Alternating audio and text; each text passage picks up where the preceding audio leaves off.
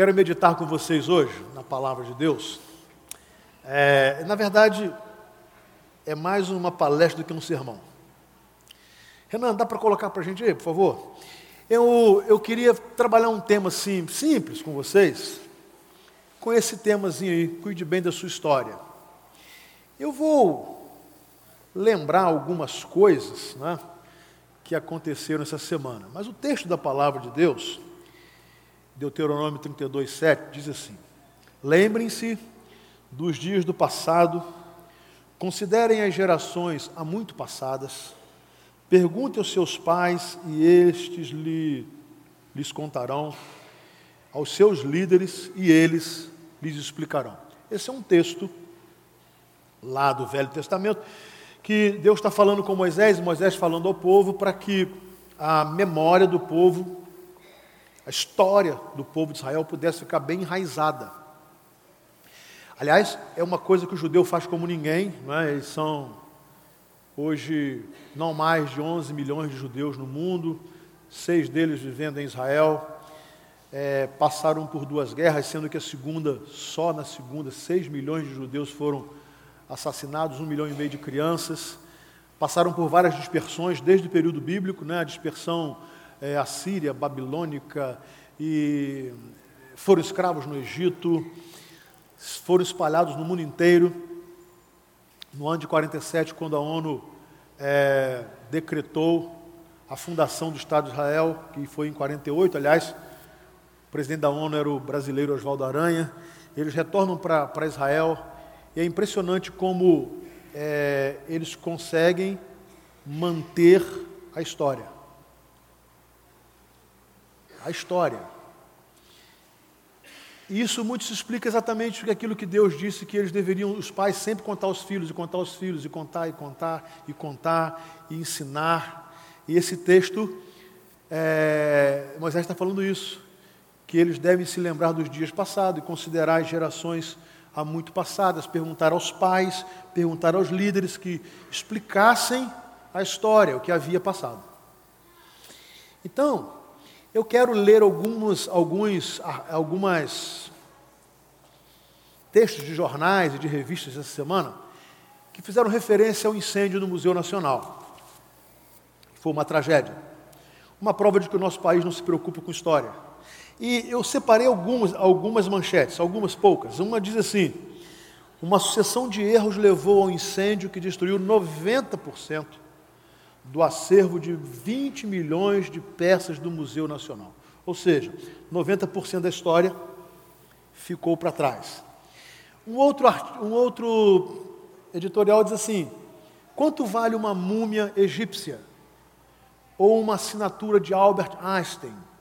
Riquezas históricas e arqueológicas que estavam lá no Museu Nacional e que se perderam. Você sabe que o Museu Nacional, ele, não é, o local foi casa de Dom João VI, depois ele é sede do Império, e depois com Dom Pedro ele consegue comprar vários artigos, inclusive que deveriam, esse da múmia, por exemplo, egípcio, ia para a Argentina, ele pagou para que ficasse no Brasil, e é, é, é um, era um privilégio né, para, para o brasileiro, poucos né, tem, terão a oportunidade de estar lá no Museu do Cairo para para ver exatamente essa história milenar. Deus já me deu essa oportunidade e, e, e é um negócio sim extraordinário. Um pouco disso veio para o Brasil e se perdeu.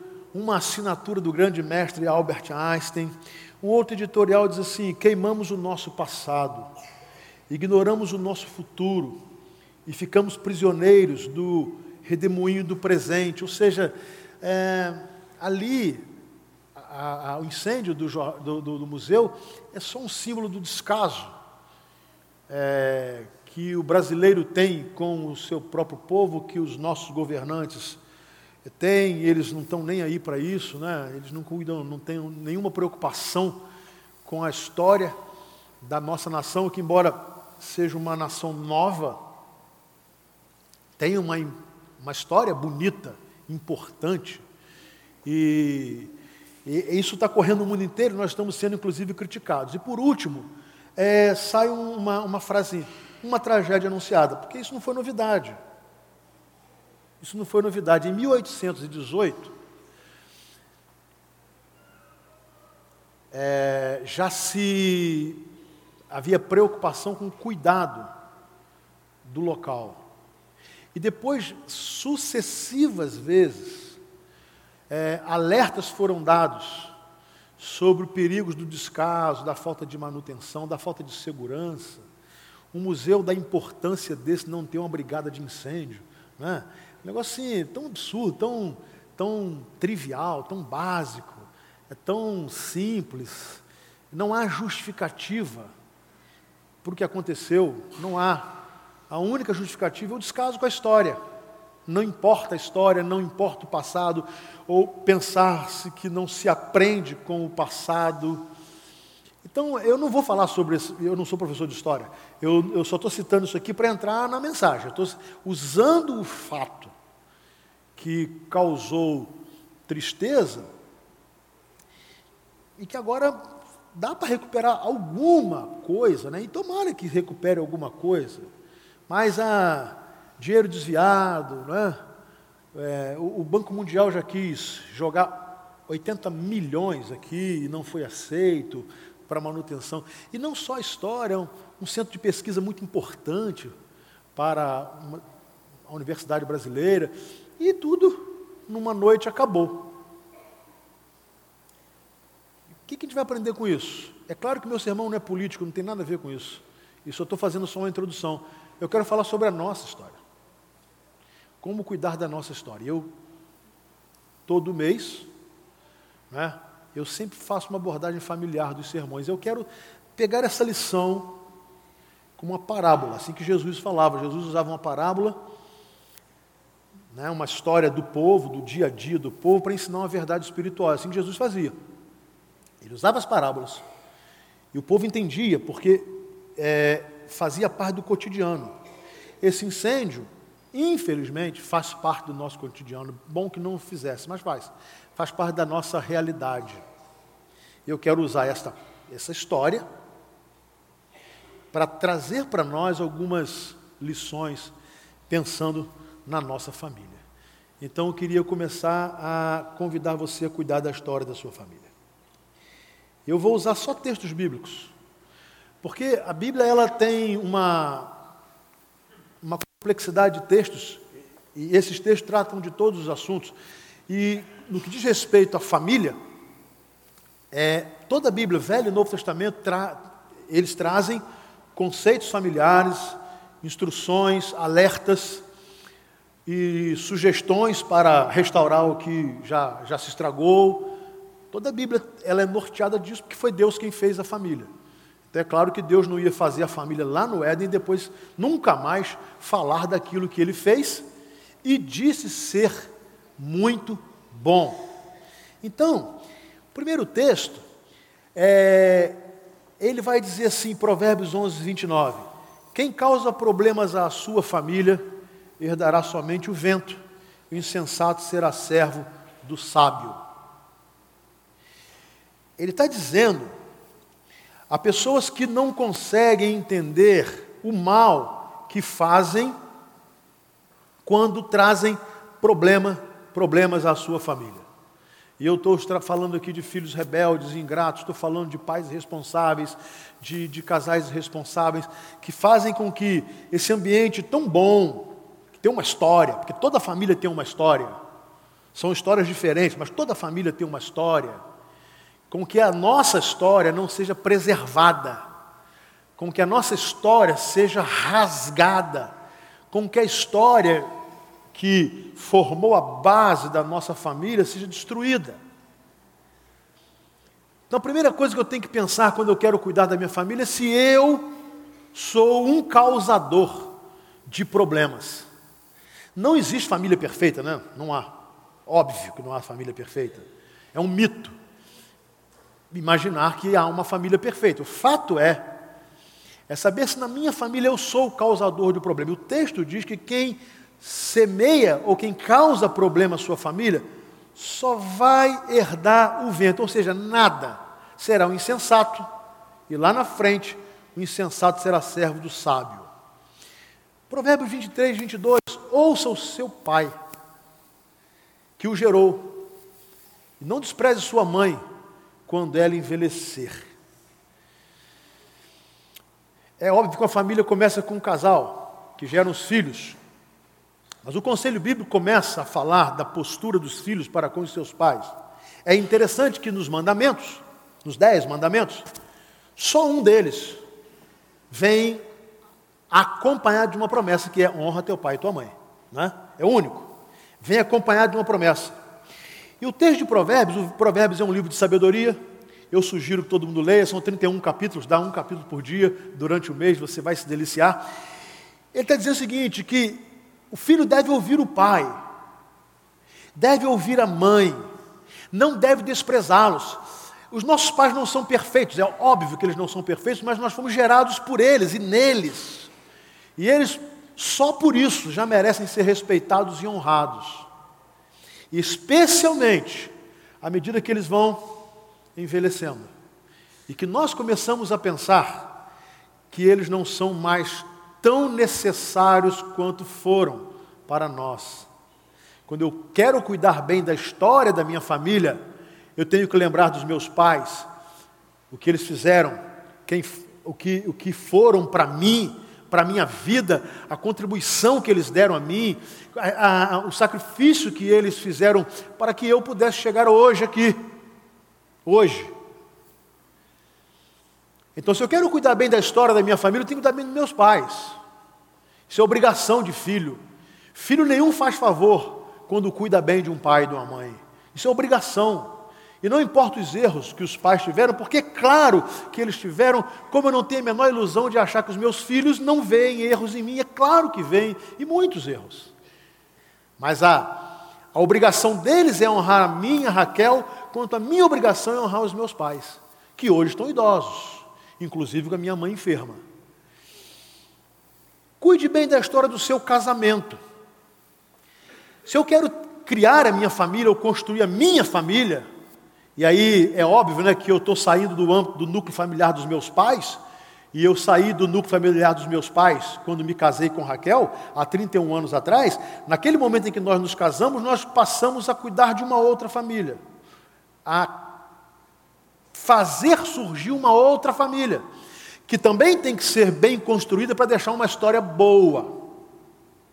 Então agora eu falo com você, marido e mulher. Nós precisamos cuidar bem do nosso casamento. Agora, como se começa a cuidar bem de um casamento? Essa é uma boa pergunta. Olha o texto. Casas e riquezas herdam-se dos pais, mas a esposa prudente vem do Senhor está a esposa que foi escrito por um homem, né? Se fosse escrito por uma mulher, o esposo prudente. Gente, sabe como você cuida bem, pode cuidar bem do seu casamento? Antes de se casar. Você comece aí. O casamento, ele começa a ser bem cuidado antes dele. Não é depois. Depois a gente pode tentar dar uma remendada, mas tem que ser antes. Tem que ser antes. Essa é a razão do namoro, que a sociedade pós-moderna inverteu tudo e ensina que o namoro, o namorado é para viver vida de casado. Olha a inversão de valores. E depois, quando se casa, diz que os casados devem viver vida de namorados. Você está percebendo? Como é que é a inversão de valores? Então, os namorados querem viver como casados, quando se casam, não querem ter responsabilidade do casamento, querem viver a vida de namorados. Uma inversão de valores absurda que destrói famílias, destrói a vida de filhos, destrói a alegria de um casal. Então preste atenção, você que ainda não se casou. Preste atenção, Jocenira.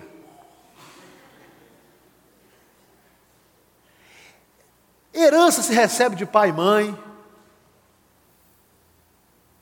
Conceitos morais se recebem de pai e mãe. Mas uma esposa prudente ou um esposo, isso vem de Deus, e é exatamente aí que nós temos que ter sabedoria na hora de encontrar ou de escolher aquela pessoa que deverá viver conosco para o resto da vida.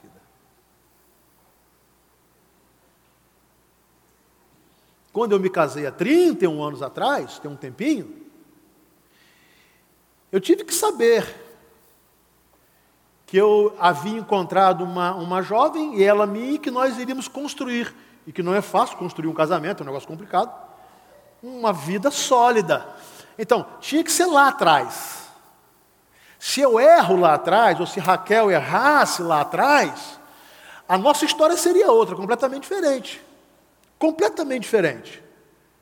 Mas tudo começou antes do casamento. E os critérios pelos quais nós definimos que deveríamos ter para viver juntos, isso tem que ser antes. Depois, a gente remenda. Mas o antes é fundamental. Gente, casamento não é brincadeira, casamento não é descartável. Casamento não pode ser alinhado apenas pela paixão. Casamento não pode ser, é, é, ser decidido apenas pela beleza ou atração física. Essas coisas completam o casamento. A primeira coisa que um jovem cristão deve pensar quando vai se casar é se a pessoa com quem ele está se relacionando vem de Deus. E para vir de Deus tem que ter Jesus como Salvador de sua vida. Amém? Muito bem. Mas você se casou. Renan, me ajuda aí. Beleza. Você se casou.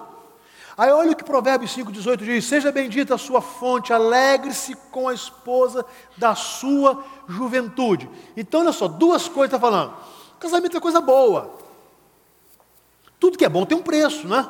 Tudo que é bom você tem que, você tem que sacrificar. A casamento é coisa boa. Então, os jovens, quando se casam, eles devem é, desfrutar. E a maneira inteligente de desfrutar a vida, olha, seja bendita a sua fonte. Os versículos anteriores vão dizer assim: ó, beba água da sua própria cisterna. Está falando de fidelidade conjugal. Se eu quero construir bem a história do meu casamento, ele precisa passar pela fidelidade. É por isso que a gente tem que construir um casamento e não deve ser necessário a, a existência de ciúme. Porque ciúme só se justifica, gente, onde não há confiança. Só justifica eu ter ciúme de Raquel se eu não puder confiar nela, na fidelidade dela a mim e vice-versa. Por isso eu afirmo que eu não tenho ciúme de Raquel. E eu não tenho ciúme não é por falta de amor, é porque não há nenhuma raiz de desconfiança. Se ela estiver comigo agora, se ela viajar, se ela tiver que ir para outro lugar, se ela tiver que estar ali, ela está no trabalho, ela foi na casa da mãe dela. Eu... Por que razão ter ciúme? Se eu tenho certeza absoluta que a minha esposa é fiel. E graças a Deus ela também não precisa ter.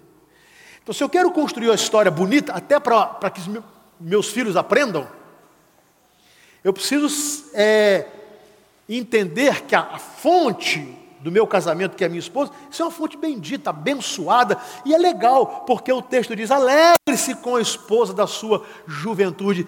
É, é construir um casamento, investir nele, fazer do casamento uma coisa bacana, uma coisa legal, alegre. Foi interessante, eu só não me deixei, só não deixei Gabriela mostrar, porque ia ser muito ridículo. Eu tenho noção do ridículo?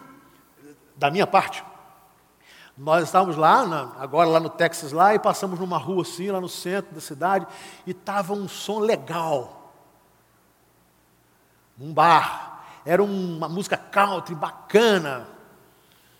E aí, falei, Raquel, no meio da rua, eu fui tentar dançar com Raquel, foi um desastre. E a gente só fez rir, né? Porque ela sabe, eu não sei nada, eu sou o cara mais desengonçado, duro do mundo. Mas sabe o que? Tem que aproveitar a vida, a vida é dura demais, é difícil, tem que ter alegria na vida. Então, olha só, a vida de um casal tem muitas dificuldades.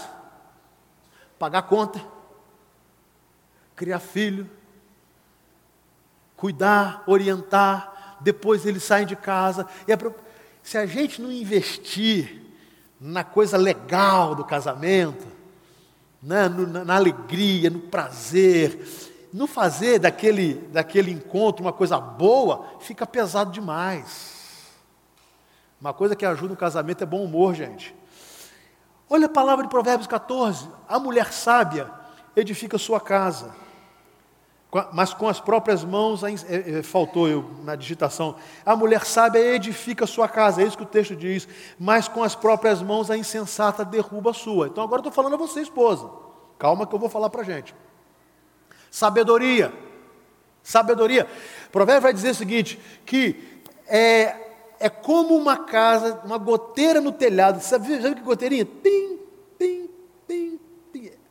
Compara uma mulher que fica reclamando o dia inteiro. Pim, Aquela água fria, gelada, Jorge, você dormindo? Pim, ninguém aguenta, né? Sabedoria. Não adianta, nós homens sabemos disso, se não sabemos, deveríamos saber, que a estabilidade de uma casa vem da esposa. Não adianta, Deus deu a, a, a essas é, mulheres essa capacidade que nós não temos. A ideia de fazer da nossa casa um ambiente bom, de paz. É uma coisa que Deus deu sabedoria à mulher. Agora, quem não tem, tem que buscar. E a Bíblia diz: quem tem falta de sabedoria, peça a Deus, que a todos dá liberalmente, ainda dá de graça. Então, discernimento, sabedoria. Olha Provérbios 15, vale para nós, para mim e para Raquel, a resposta calma desvia a fúria mas a palavra ríspida desperta ira. Por que casais brigam tanto? Brigam tanto porque não entendem que uma resposta dura, grosseira, vai suscitar ira de volta.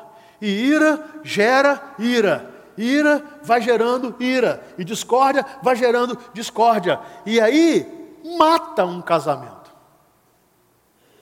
Então, se nós entendermos que precisamos cuidar da história do nosso casamento com é, sabedoria, com calma, sabe? Às vezes é, é difícil, né? Mas a gente precisa ter sabedoria. Todo homem seja tardio para se irar, tardio para falar e pronto para ouvir. É o que a palavra de Deus diz. Agora eu separei especialmente para nós isso aqui. Porque olha o que o texto diz lá na carta de Pedro: Maridos, preste atenção, maridos, sejam sábios no convívio com suas mulheres e tratem-nas com o quê? Homens, falam por favor com o quê? Honra. Foi Jesus Cristo que quebrou esse, essa concepção machista da sociedade. Foi Jesus Cristo que rompeu com isso. É por isso que o mundo oriental islâmico é extremamente machista. Porque foi Jesus. Foi ele que quebrou as barreiras que uma sociedade machista criou. Por exemplo, Jesus chega no posto de Jacó e para para conversar com uma mulher samaritana. Quebrou a barreira. Nenhum judeu parava com um samaritano para conversar. Mas, mais ainda, nenhum judeu é, perderia o tempo de parar com uma mulher para conversar, ainda mais uma mulher samaritana. E Jesus não só para, como dialoga com ela e a instrui. Foi Jesus quem olhou para a mulher adúltera que os homens queriam apedrejar e disse assim: querida, onde estão os seus acusadores? Porque eu disse: quem não tiver pecado, atire a primeira pedra. Eles foram embora, eles não te condenaram eu também não te condeno, vai e não peques mais. Jesus trazendo a mulher de volta ao seu lugar da criação. Porque em nenhum lugar na, na, na criação há uma qualquer descrição que Deus fez o homem superior à mulher. Então trazemos para o casamento agora. E os maridos precisam ser sábios com o convívio com as suas mulheres. Como a mulher sábia edifica sua casa, o marido sábio edifica o seu relacionamento. Porque mulher é um ser bem diferente, não é? É ou não é, gente? É ou não é, gente? Pode falar que a sua mulher não vai te bater. É ou não é, Joaquim? Mulher não é ser diferente? Mais complicado, né? Mas é diferente, mas é uma complicação legal. Você tem que entender como é que. Como é que não, é, não é verdade, né? Tem dia que a sua esposa acorda e diz assim: Bom dia, querida. Ela fala assim: Por quê? Né? Não tem nenhum motivo de dar bom dia. No outro dia, ela corte abraçando, beijando, tal, você é o melhor marido do mundo. Nós temos que cultivar uma sabedoria que a mulher é um presente de Deus para nós. Olha que coisa linda. Deus fez o homem do pó da terra e fez a mulher do homem, deu de presente, porque não era bom ao homem estar só. Então significa que Deus nos deu o presente, a nossa esposa, para que nós pudéssemos tratá-la bem e com honra. Grosseria, eu que mando, o dinheiro é meu, violência nem pensar. Eu sempre digo: se um dia uma mulher for agredida por um marido, por favor, antes de vir ao meu gabinete, vá à delegacia, porque o lugar é lá. Marido covarde que ousa agredir sua esposa, não é problema de gabinete pastoral, é problema de delegacia. O delegado tem que resolver. Então, Aline, se algum dia o Marcos Lázaro, ele não vai fazer isso porque ele não é bobo, né? Mas se antes de você me procurar, Marcos Lázaro, delegacia, Lei Maria da Penha, Marcos, eu vou te visitar. Fica tranquilo, entendeu? Eu vou te visitar. Por quê, gente? Porque a Bíblia diz que nós temos que cuidar bem. Eu, marido, eu, eu, minha obrigação, não é favor nenhum, e a minha obrigação é tratar a minha esposa bem para que os meus filhos aprendam como se trata uma esposa, para que meu filho casado tenha aprendido comigo como se trata uma esposa, com respeito, com honra, com carinho, porque é um presente de Deus. Muito bem, cuide bem da construção da sua história. Olha só, filho meu, Provérbios 1:10. Se os seus maus, se os maus tentarem seduzi-lo, não ceda Veja bem, você quer construir jovem, adolescente uma história boa? Não caia na história de gente má. Você cai na história de pessoas que querem levá-lo para destruição, quer levar para droga, quer levar para vícios, quer levar para um caminho tortuoso, você vai se arrebentar, não tem jeito. Então aqui, quando você ouve o seu pai e a sua mãe, você não cai na sedução de pecadores e você evita uma série de problemas. Aqui mesmo, hoje, aqui na nossa igreja, nós temos pessoas que estão na Cristolândia, porque eram da Cracolândia. Eles, estão, eles só estão na Cristolândia, e graças a Deus estão na Cristolândia, porque um dia eles estiveram na Cracolândia. Porque um dia os maus tentaram seduzi-los e eles consentiram e foram parar na Cracolândia. Graças ao Evangelho de Jesus, eles estão na Cristolândia, mas muito sofrimento poderia ter sido evitado. Então, se eu quero construir a minha história, agora não é mais dos meus pais, a minha história, eu não posso cair nessa história de gente que quer destruir a vida. Como pode o jovem manter pura sua conduta? É uma pergunta. Resposta: vivendo de acordo com a tua palavra. Quando eu pego a palavra de Deus, eu tenho conselhos para tudo, para minha vida emocional, para minha vida sexual, para minha vida intelectual, para minha vida social, para minha vida profissional, para minha vida espiritual. É só ler a palavra. Então, se eu quero manter, manter a minha conduta digna, pura, eu preciso ir para a palavra de Deus e ler e aplicar. Capítulo 22, versículo 1. A boa reputação vale mais que grandes riquezas. Desfrutar de boa estima vale mais que prata e ouro. Às vezes nós achamos que prata e ouro valem mais do que o bom nome. Deixa eu perguntar uma coisa: alguém aqui gostaria hoje de ter a riqueza e estar no mesmo lugar que o Sérgio Cabral?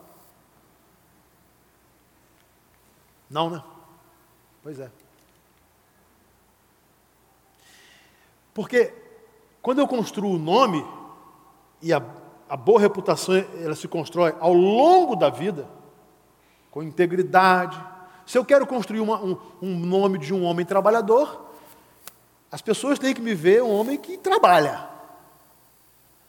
Se eu quero construir a integridade de um homem é, estudioso, as pessoas têm que me ver como um homem que estuda. Se eu quero construir uma, é, o meu nome de uma pessoa é, que cuida bem da minha saúde, eu não posso me arrebentar com os vícios e não cuidar da minha saúde. Se as pessoas, se eu quero que as pessoas me vejam como um bom esposo, elas têm que me ver tratando bem a minha esposa, e mais do que as pessoas de fora, os meus filhos. Então, se eu consigo construir um bom nome, eu posso ter ou não riquezas. Isso é secundário. Mas o bom nome vale mais do que isso. O bom nome é traz honra, e principalmente a Deus. Então, se eu quero deixar uma história boa para minha família, para a minha família quando eu morrer, eu tenho que deixar bom nome. Deixa eu dizer uma coisa: meus filhos não vão receber herança material, e eles sabem disso. Eles sabem. Eu sei que eles preferiam ser filho do Marcão, e ficar escolhendo essa casa, aquela casa, eu, eu, mas não deu, né? São meus filhos. Eles não vão receber herança material. Mas se eu conseguir deixar para eles a herança do bom nome e do Evangelho de Cristo, eu tenho certeza que eu deixarei a melhor herança. Eles vão construir a vida deles. O que eu não quero é ver meu filho maltratando a esposa porque viu o pai maltratar. Eu não quero que é, a minha filha é, seja uma péssima esposa por ver a mãe como péssima esposa. O que eu não quero é ver na, na, no lar dos meus filhos infidelidade conjugal, porque eles foram criados vendo infidelidade conjugal. Isso eu não quero. Porque o bom nome vale mais. Reputação se cria. Com muita dificuldade, mas se cria. Cuide bem dos idosos da sua família. Lá em Timóteo está dizendo assim: Mas se uma viúva tem filhos ou netos, que estes aprendam primeiramente a colocar a sua religião em prática, cuidando bem de sua própria família. Veja bem, esse contexto, Paulo está norteando como os viúvos da igreja deveriam, as viúvas deveriam ser tratadas. Muitas viúvas morriam, o marido morria, elas ficavam muito pobres. E elas, elas ficavam, além de pobres, discriminadas numa sociedade extremamente machista. Então a igreja devia olhar para aquelas viúvas e cuidar delas, para que elas não passassem necessidade. Mas Paulo vai fazer uma ressalva. Ele diz o seguinte: Mas se esta viúva tem filhos ou netos, ou seja, ela tem família, é obrigação dos filhos e dos netos cuidar bem. E isso é colocar a religião em prática, cuidar bem da própria família. Porque é claro que nós admiramos, queremos admirar os nossos pais e avós quando eles estão cheios de saúde, mas eles vão envelhecer.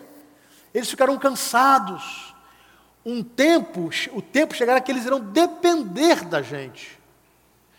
Aí não adianta nada eu ter religião, eu ser um pastor, eu falar, você. E na hora que os nossos idosos vão envelhecendo e vão perdendo as forças, nós vamos esquecendo deles, tratando mal, sendo indiferentes Olha o que o texto diz: se alguém não cuida bem de seus parentes, e especialmente dos de sua própria família, negou a fé e é pior do que os incrédulos.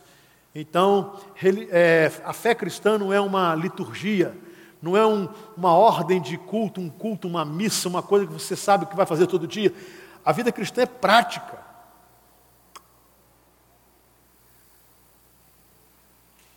Eu já disse aqui algumas vezes da, da experiência da minha mãe, que foi procurada por uma jovem esposa de pastor, que foi se aconselhar com a minha mãe e disse à minha mãe assim: Dona Edilma, eu preciso da sua ajuda. O que eu faço? Eu não aguento mais apanhar do meu esposo. E o camarada safado era pastor. Aí você imagina que no domingo ele estaria na igreja como eu estou aqui,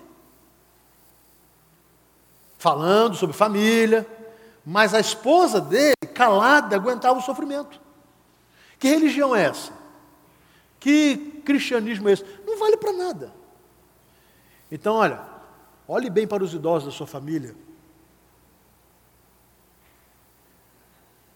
E olhe por eles, e cuide deles, ajude, porque isso é honrar o Senhor. Eu estou terminando, e essa é uma, uma palavra do diretor do Museu Nacional. Olha o que ele disse: muita coisa a gente vai salvar e muita coisa se perdeu. A gente precisa pensar sobre o que fazer de concreto. Já perdemos o acervo, Não podemos permitir que o Brasil perca parte de sua história. Não adianta cuidar do Museu da Manhã, que é muito bonito, por sinal, se a gente destruir a nossa história. Não adianta vislumbrar o Museu da Manhã com toda a ciência, toda a modernidade, tudo que é, a ciência pode nos trazer, se nós destruirmos nossa história. Não adianta você pensar no seu futuro se você não preservar a sua história. Não adianta querer construir um, um futuro maravilhoso, bonito. Você não vai além do que você plantou. Não tem jeito. Lei da semeadura e da colheita diz assim: tudo que o homem semear, isso ele fará. Você não vai além do que você plantou. Então preste atenção. Vocês que estão solteiros, filho ruim, esposo ruim. Filha ruim, esposa ruim. Só muda se houver a intervenção de Jesus. Só assim que muda. Você não vai além do que você plantou. Então, meu querido, acima de tudo, guarde o seu coração, pois dele depende toda a sua vida. No contexto da palavra de Deus, o coração era compreendido como essa fonte não só da emoção, mas também como da razão. Então, acima de tudo, guarde a sua inteligência para fazer boas escolhas.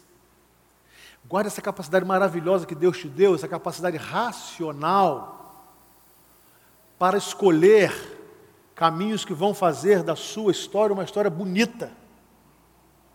Use essa, essa beleza de Deus, razão e emoção, e trabalhe de tal forma que venha ajudar você a construir uma vida, um museu da manhã, mas muito alicerçado na sua história. Provérbios 3, 5 e 6: Confie no Senhor de todo o seu coração e não se apoie em seu próprio entendimento. Reconheça o Senhor em todos os seus caminhos e Ele endireitará as suas veredas. É claro que no meio da nossa história a gente cai, a gente erra, escolhas ruins, claro, todos nós, só que tem uma coisa: quando você confia no Senhor todo o seu coração e você o reconhece em todos os seus caminhos, Ele endireita o que você estragou. Ele endireita o que eu estraguei. O que eu estraguei, Deus endireita, se eu deixar. As minhas escolhas ruins, Deus endireita. Os caminhos tortuosos, Ele me traz de volta para o bom caminho. O mau esposo pode se tornar um bom esposo, a má esposa pode se tornar uma boa esposa, o mau filho pode se tornar um bom filho, um pai irresponsável se torna um pai amoroso e responsável se deixar Deus agir. Então, a boa notícia é que nem todo o acervo da sua história está perdido. Amém? Nem todo o acervo está perdido. Pode ter perdido muita coisa. Pode ser perdido até a múmia do egípcio da sua história. Mas não se perdeu tudo. E o pouco que você tem, se você colocar na mão de Deus, Ele muda a sua história. Nunca é tarde para mudar. Capítulo 16, versículo 3: Consagre ao Senhor tudo o que você faz, e os seus planos serão bem-sucedidos. Olha só, consagre ao Senhor o seu namoro, você vai ter um bom casamento. Consagre ao Senhor o seu casamento. Você fará a sua esposa feliz. E ela te fará feliz. E seus filhos serão felizes. Consagre ao Senhor a sua vida de filho. Honra o seu pai e sua mãe. E você será abençoado na sua vida, porque essa é a promessa. Consagre ao Senhor o seu cuidado com os idosos da sua família. Faça isso, que você também será cuidado quando ficar idoso. Olha que cadeia linda quando nós observamos a palavra de Deus. Por fim, eu quero terminar, e propositalmente eu não botei esse texto aqui para que você abra a sua Bíblia. Eu quero convidar você a se colocar em pé. Eu gostaria que você abrisse sua Bíblia no Evangelho de Lucas, capítulo 12, e com a leitura desse texto, eu termino para falar do final da história, do Museu do Amanhã. Eu quero ler para você uma parábola, uma história contada por Jesus para resolver um problema entre irmãos. História que Jesus contou para resolver um problema entre irmãos. Capítulo 12, a partir do versículo 11. Vou fazer uma leitura só. Assim diz o texto. Alguém da multidão lhe disse: Mestre, dize a meu irmão que divida a herança comigo. Respondeu Jesus: Homem, quem me designou juiz ou árbitro entre vocês? Então lhe disse: Cuidado, fiquem de sobreaviso contra todo tipo de ganância. A vida de um homem não consiste na quantidade de seus bens. Então lhes contou esta parábola. A terra de certo homem rico produziu muito. Ele pensou consigo mesmo: o que vou fazer? Não tenho onde armazenar minha colheita. Então disse: Já sei o que vou fazer. Vou derrubar os meus celeiros e construir outros maiores. E ali guardarei toda a minha safra e todos os meus bens. E direi a mim mesmo: Você tem grande quantidade de bens armazenados para muitos anos. Descanse, coma, beba e alegre-se. Contudo, Deus lhe disse: insensato, esta mesma noite a sua alma lhe será exigida, então quem ficará com o que você preparou? Assim acontece com quem guarda para si riquezas, mas não é rico para com Deus. É assim que se constrói o Museu do Amanhã. Uma história para a eternidade. Eu quero orar com você pela sua família sei como é que está a sua família nesse tempo, se passando aquela fase tão gostosa e boa, momentos difíceis. Talvez sua família nunca tenha sido boa. Uma história ruim. Ou sendo boa por escolhas ruins, se tornou complexa, complicada. O que fazer com o resto do acervo da sua história? Essa é a grande questão. Tem coisas que já estão queimadas, não vai ter jeito. Não adianta ficar querendo reconstruir a múmia egípcia, que você não vai conseguir. Não vai conseguir. Mas o que fazer com o meteorito que o fogo não conseguiu consumir? O que fazer com o que há de sólido na sua história familiar? Para que você construa uma nova história. principalmente, entender o real valor da vida. O valor da vida de um homem, diz Jesus, não está na quantidade de bens que ele possui.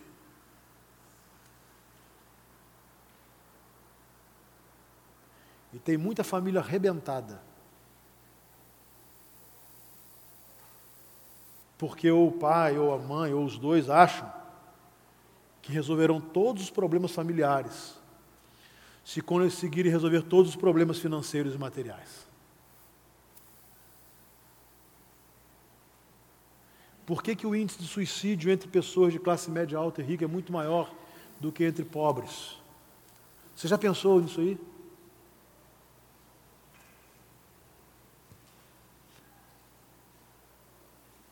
Porque quando você coloca a segurança da sua vida nessas coisas materiais e elas falham, não te preenchem, não resta mais nada. Mas quando você coloca a segurança da sua vida em Deus, Ele olha para você, Ele te socorre nas suas aflições, Ele não lhe deixa faltar o pão de cada dia, Ele lhe ajuda, e tendo muito ou tendo pouco, Ele é fiel. Então eu quero orar com você e com essa oração encerrando o nosso culto, colocando a história da nossa família diante de Deus. Passado da nossa história, da nossa família é importante. Podemos repetir os acertos e aprender com os erros para não cometê-los. Qual a diferença entre o inteligente e o sábio? O inteligente aprende com os próprios erros. O sábio aprende com os erros dos outros e não os comete. Isso faz muita diferença. Vamos orar. Muito obrigado, Deus, por esta manhã. Obrigado por investirmos esse tempo pensando um pouco sobre a nossa história, sobre a nossa família. Primeiramente, para te agradecer por nossa família. Ela não é perfeita, mas é a nossa família. Os nossos pais não são perfeitos, mas são nossos pais, nós devemos amá-los e respeitá-los e honrá-los. O nosso casamento não é perfeito, mas nós devemos respeitar, honrar e ser fiel à esposa e ao esposo. Os nossos filhos não são perfeitos, mas nós devemos investir na vida deles e cuidar deles e lutar para que eles construam uma vida saudável. Nós não somos perfeitos. E por isso nós abrimos o nosso coração a Ti para pedir perdão pelos nossos pecados. As muitas escolhas ruins que nós fazemos e que nos causam sofrimento, e sofrimento aos nossos, para que possamos reconstruir uma vida saudável, uma família feliz, um casamento ajustado, uma casa onde haja, onde haja a paz, onde o nível social e material da nossa família não seja definidor de felicidade, onde o amor e o respeito se façam presentes, sobretudo na casa onde Jesus está. Que a casa onde Jesus está ali está a paz, a diferença abençoadora. Muito obrigado, Deus, porque nós temos na tua palavra ensinos suficientes para cuidarmos da nossa história e construirmos o nosso futuro, inclusive o nosso futuro eterno com Cristo Jesus na tua presença. Despeça-nos em paz agora. Obrigado, porque na nossa mesa teremos o pão de cada dia. Talvez não seja o pão que quiséssemos, mas o pão necessário nós teremos. E nós queremos te agradecer. Obrigado pela saúde para o trabalho. Retornaremos na tua casa hoje à noite, à tua casa hoje à noite, queremos pedir que o Senhor possa nos falar e falar ao coração daqueles que virão aqui de uma forma importante para ajudá-los a encontrarem Jesus. Nós oramos agradecidos por nossa família e pelo teu amor por nós. Em nome de Jesus. Amém. Podeis assentar. Deus te abençoe. Tenha um dia bom na presença do Senhor. Descanse, ore, venha à noite cultuar a Deus conosco. Vá em paz.